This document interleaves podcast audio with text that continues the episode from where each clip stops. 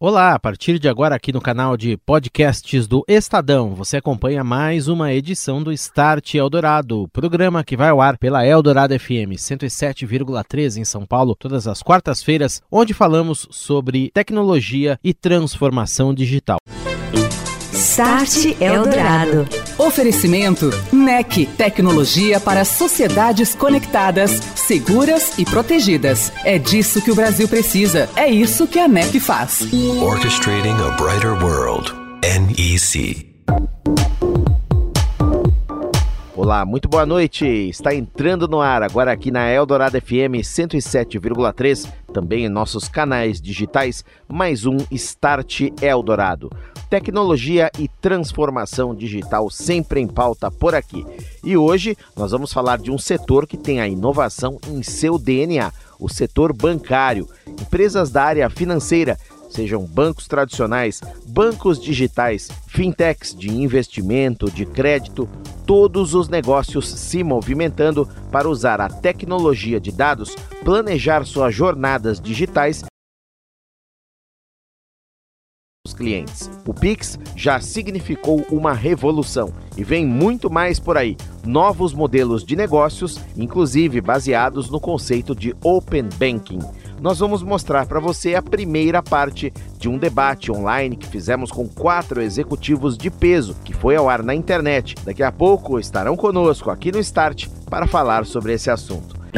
Start Eldorado. Foi ao ar na internet o evento digital A Transformação do Setor Financeiro o que vem depois do Pix. Trabalhar com inovação já é tradicional na área bancária e na busca por diversos nichos de clientes, oferecendo os mais variados tipos de serviços às empresas novas e tradicionais, já nascidas digitais ou nascidas em grandes escritórios em anos e décadas passadas, aplicam alta tecnologia para encontrar melhores soluções aos clientes. Pessoas no centro das jornadas digitais, os desafios para entender os clientes, suas demandas, que representam as chaves para o futuro futuro dos negócios. Recentemente, a chegada do Pix foi um exemplo excelente da virada em tradicionais modalidades de serviço. A disrupção mais profunda vem por aí. O Open Banking, sistema que tem como base a troca de dados entre instituições visando beneficiar o cliente, vai fomentar o aumento da concorrência. Novos serviços surgirão, baseados nele e também baseados em outras necessidades que os clientes venham a apresentar. Nós debatemos todos esses assuntos com André Cano, vice-presidente do Bradesco, responsável pelas áreas de infraestrutura, TI e RH. Ângelo Guerra, CEO da NEC Brasil, Eduardo Merig, vice-presidente de engenharia de software da XP e Sérgio Biagini, sócio líder para a indústria de serviços financeiros da Deloitte Brasil. O Start Eldorado mostra para você essa discussão, a primeira parte de três que nós vamos levar ao ar. E eu começo passando a palavra para o Ângelo Guerra, CEO da NEC Brasil. O Ângelo que fala sobre as possibilidades possibilidades da tecnologia com o consumidor no centro das jornadas digitais no setor financeiro. Ângelo. E Daniel, obrigado. Eu queria começar essa conversa é, trazendo um pouco é, dessa visão de mercado e eu recentemente escutava um podcast é, de um professor que chama Pós é, Scott Galloway, que é ele é da é, professor da, da Universidade de Nova York e ele, ele, lançou no final do ano passado sobre o pós-pandemia. Né? Então, ele fala pós-pandemia é, do desafio à oportunidade. Né? E muito interessante que ele pergunta: se você tomar hoje qualquer é, tendência de mercado, é, seja ela de tecnologia, seja ela de educação, seja ela de saúde, é, nós avançaremos 10 da pandemia, ou seja, um avanço significativo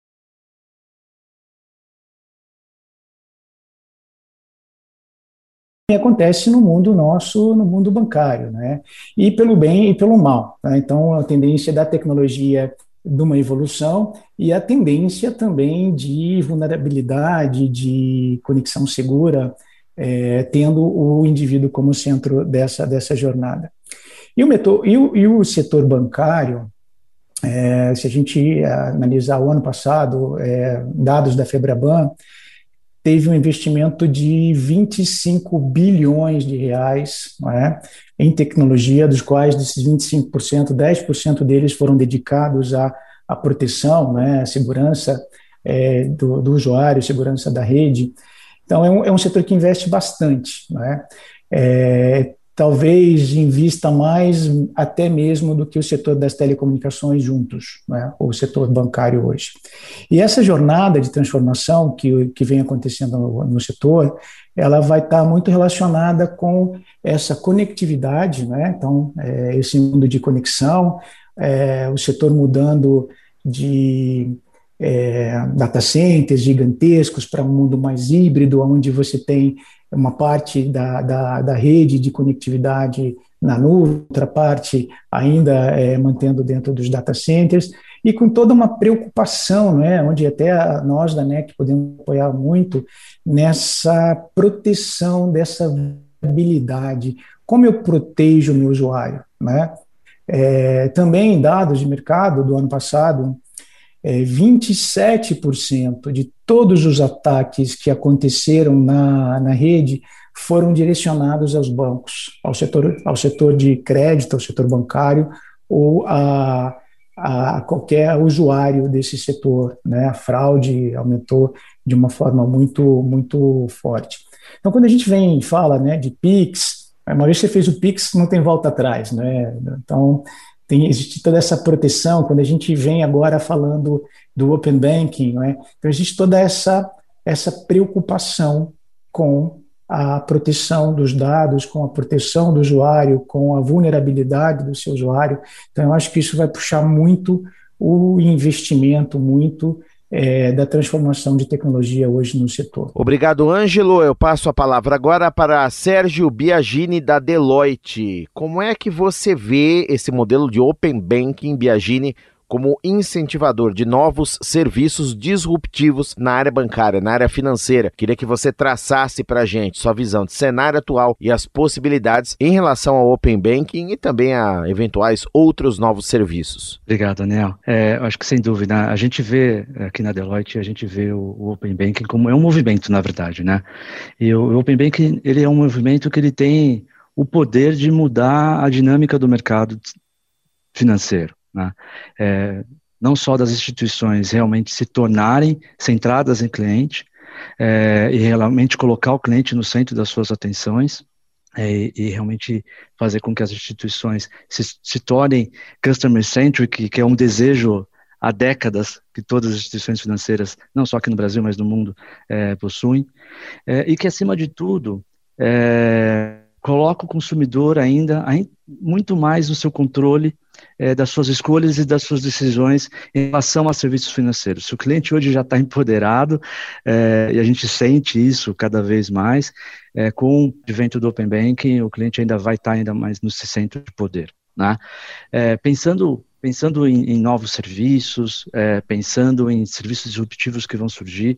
A gente já agora aqui na fase 2, que a gente tem é, em 15 de julho aqui no Brasil, seguindo o framework de implementação do Open Banking, a gente vai começar a sentir esses novos serviços pensando como é, consumidor final, seja pessoa física ou seja pessoa jurídica. Né? É, com certeza, os serviços iniciais que vão ser gerados pelas instituições e players e fintechs vão é, a, toda a parte de agregação de dados, agregação de informações de conta corrente, por exemplo, informações de crédito, e a gente vai também começar a ver uma evolução disso, uma evolução para serviços mais é, voltados à inteligência, ou seja, a serviços onde, através da agregação desses dados, a gente gera maior facilidade para o cliente final e maior inteligência para ajudar ele na vida financeira dele e no dia a dia é, de suas decisões em relação a consumo e uso de serviços é, financeiros. Né? Então, isso vai fazer também com que a indústria como um todo ela mova, se mova de um, de um, de um, de modelo que é bastante transacional, orientado à transação, e que passe a ser um modelo cada vez mais voltado ao aconselhamento, ao advisory, a cuidar da vida financeira é, do seu cliente. Né? E acho que isso vai ser um, um, grande movimento que a gente vai sentir, vai começar a sentir logo agora, é, a partir de julho, é, no mercado nacional. É, isso a gente chama aqui é, dentro da Deloitte, a gente chama isso de serviços adjacentes, ou serviços complementares ao serviço financeiro em si, ao produto financeiro em si. O que nós também vamos ver com o advento do Open Banking no Brasil é um crescimento do que a gente chama de ecossistemas digitais através das conexões das APIs. A indústria financeira ela vem investindo muito em, em transformar os serviços produtos em containers para conexão e o Open Bank ele acelera isso e, uh, e essas APIs podem ser utilizadas de várias formas e também ser utilizadas para gerar novos modelos de negócio, novos, novos modelos disruptivos. E aí a gente começa a pensar e a falar o que a gente chama de Beyond Banking. Né? Então a gente começa a ver a indústria financeira também entrando e estendendo cadeias de valor pensando numa jornada de consumo de produto financeiro, quando a gente compra um, um, uma casa, a gente faz um crédito imobiliário, a jornada de consumo do indivíduo começou ali, né? Quando a gente assina o contrato do crédito imobiliário. Na verdade, tudo que vem depois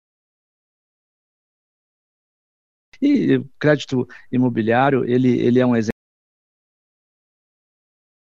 exemplo, para a nossa residência, a gente não está comprando um seguro, a gente quer uma solução de segurança residencial, então tem muito serviço que pode ser agregado aí, então acho que é, esse surgimento e o crescimento de plataformas, né, é, orientadas ao que a gente chama de Beyond Banking, também vão ter uma, uma oportunidade muito grande de crescimento, outros mercados. As instituições financeiras hoje, elas, o mercado competitivo está bastante acirrado, né? E as receitas tradicionais de transação, de crédito, elas começam a ser cada vez mais desafiadas. É, os modelos, como o modelo, o modelo Beyond Banking, é, o modelos de marketplace, por exemplo, eles geram novas possibilidades de receita. E através também do Open Banking é, surge o modelo de Banking as a Service, né? De novo, como as APIs ali estão prontas, né, eu posso utilizar essas APIs para levar para ou, grandes é, players de outros modelo de white label, por exemplo, ou um modelo de facilities, como, por exemplo, Know Your Customer, avaliação de crédito, é, que isso pode gerar também receitas adicionais às instituições financeiras. Então, acho que a gente vai ver muita coisa acontecendo, Daniel, com certeza, a partir de julho aqui no mercado nacional. Start Eldorado. Estamos de volta. Este é o Start Eldorado e hoje estamos apresentando o debate A Transformação do Setor Financeiro, o que vem depois do Pix que foi ao ar ontem em evento online promovido pela Eldorado FM, pela NEC e pela Japan House. E agora participando conosco, André Cano, vice-presidente do Bradesco, ele que é responsável pelas áreas de infraestrutura, TI e RH, entre outras. André Cano, que vai contar a sua experiência, a experiência do Bradesco em relação ao Pix e a jornada de implementação de outros serviços digitais. Como que o Bradesco, André, vem planejando e colocando em prática tudo isso? Obrigado, eu queria cumprimentar aqui os meus colegas de painel, o Ângelo, o Eduardo e o Sérgio, é um prazer estar aqui com vocês, né, debatendo essa transformação do sistema financeiro. Queria também agradecer à Rádio Eldorado, a Japan House, né, pelo gentil convite para participar desse evento. Bom, é, a, pandemia, hoje ele tocou nesse ponto, a pandemia ela acelerou o processo de transformação digital de todas as empresas. Nós é, assistimos a uma aceleração no volume de transações digitais realmente impressionante. Para vocês terem uma ideia, hoje 98% das transações do banco, transações financeiras elas são feitas por meios digitais. Né? Estamos falando aqui basicamente de mobile, de internet e também dos nossos caixas eletrônicos. Apenas meio por cento do total de transações financeiras são feitas nos caixas das agências atualmente. Quer dizer, isso é, mostra uma transformação realmente muito grande. E essa transformação, porque passa o sistema, ela leva naturalmente a, a empresa a ter que se transformar para atender é, a esse cliente com um novo perfil. Então, a questão do cliente centrismo, como já foi colocado aqui, passa a ser uma questão crucial para todas as empresas, quer dizer, você ter o cliente, né, ele passa a ser realmente é, o comandante né, da, das negociações, e a partir daí você tem que ter ele realmente encantado o tempo inteiro para ter ele engajado com, com a sua empresa. Então, esse processo de, de transformação digital, no nosso caso aqui, ele vem sendo feito também de uma forma muito acelerada e ele se baseia em três pilares: né? pessoas, tecnologia e negócio. Na parte de pessoas, é, eu coloco o fato de a gente estar trabalhando hoje nos desenvolvimentos que nós fazemos, né, das jornadas dos nossos clientes, no modelo chamado ágil, que é chamada metodologia agile para desenvolvimento de, de aplicações.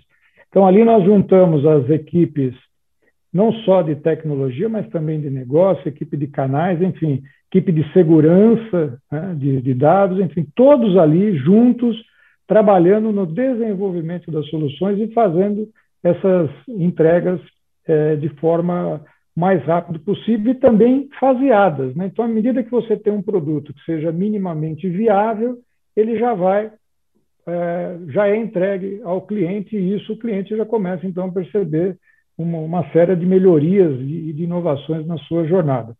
Na questão de tecnologia também, já foi falado aqui do investimento todo dos bancos em, em tecnologia, e esse é um, são investimentos, eu diria até históricos, né? O sistema financeiro sempre tem estado na vanguarda dos investimentos de tecnologia aqui no país, e nós temos investido em torno de 6 bilhões de reais por ano, seja na infraestrutura de equipamentos, no desenvolvimento de aplicações, é, na própria, no, no, próprio treinamento das pessoas, consultorias, enfim, e principalmente em inovação. Né?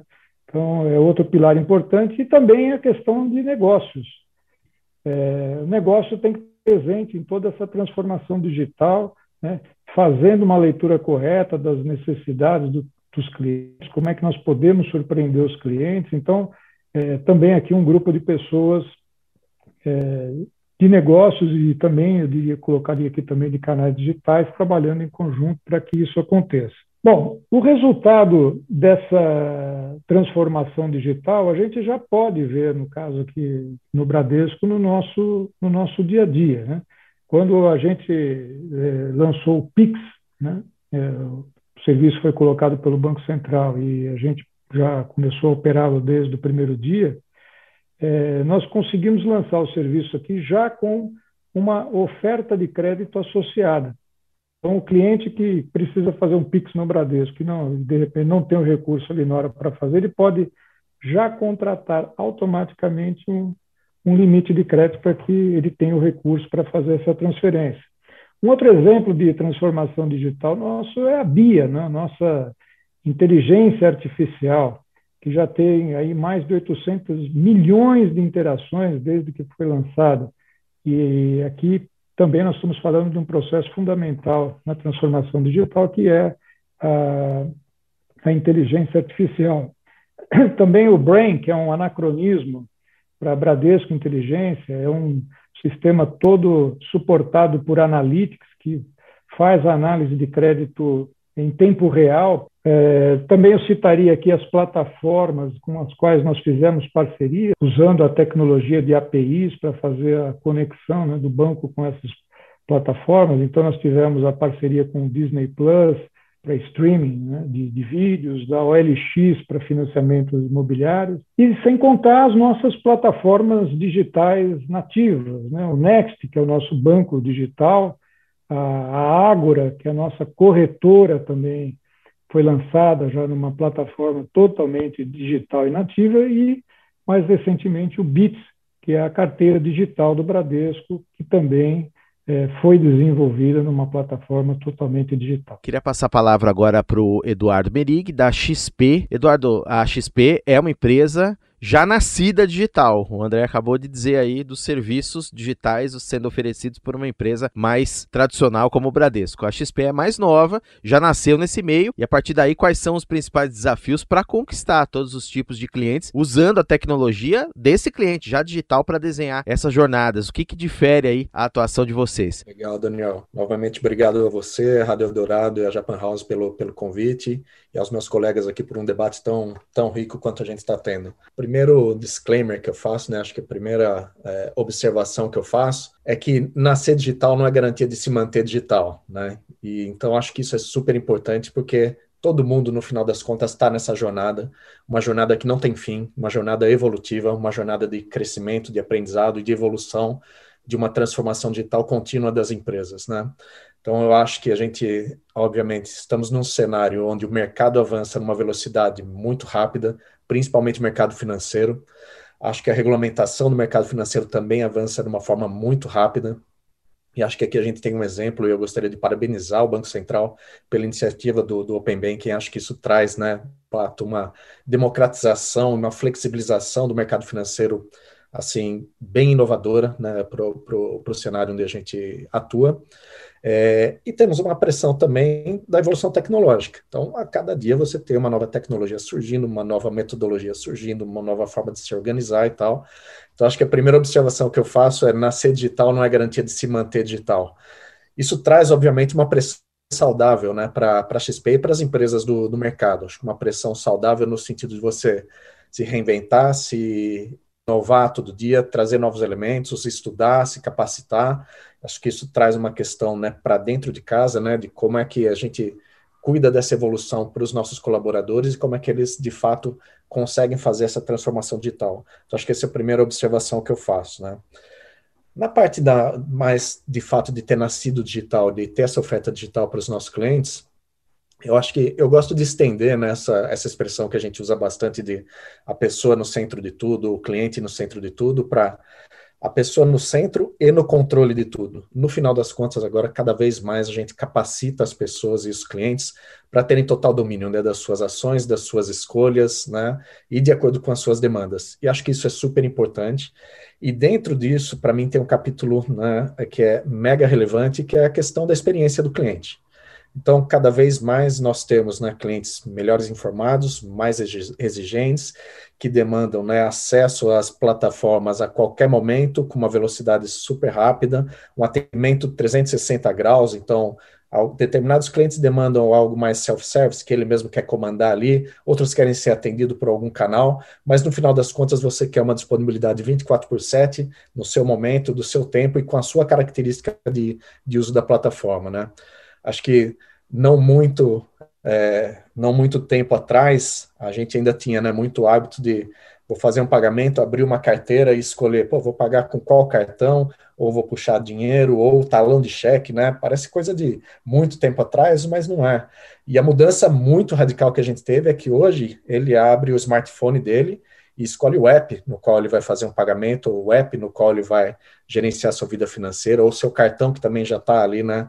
É, cadastrado dentro do app. Então, uma mudança muito grande da experiência do cliente, né? uma mudança de jornada do cliente, né? desde o momento onde ele é, tem o primeiro contato né, com, com as empresas até o seu ciclo de vida, uma experiência totalmente digital, uma experiência totalmente disruptiva. É, concordo muito com o que o André trouxe ali, né? A, a, gente teve uma aceleração disso meio forçada pela pandemia, mas onde determinados clientes sofreram até uma pressão de nunca terem né, tido um contato tão digital, uma experiência tão digital com suas finanças e passaram a ser expostas por isso. Então, acho que isso traz, de fato,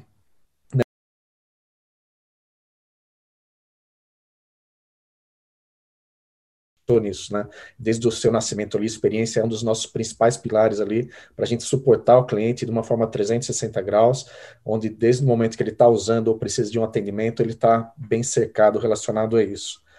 E eu acho que a outra, outros dois fatores que eu considero super importantes, né, relacionados a, a, a XP já ser uma empresa mais digital, um deles é a questão de integração com outras empresas, com parceiros, com aquisições, com fusões. Acho que isso traz uma aceleração na criação de novos produtos ou na distribuição de produtos e ofertas.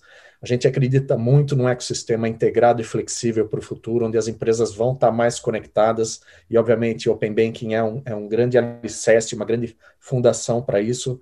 Gostei que o Sérgio também já trouxe ali, o André, né, a sigla API, porque acho que a gente vai falar bastante disso, mas é uma forma de o ecossistema ser mais integrado e mais flexível. Né?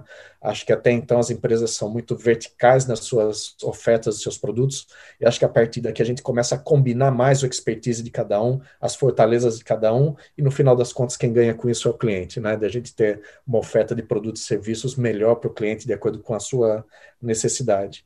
E por último, eu queria destacar aqui também a questão de tecnologias digitais, e acho que o André trouxe isso bem.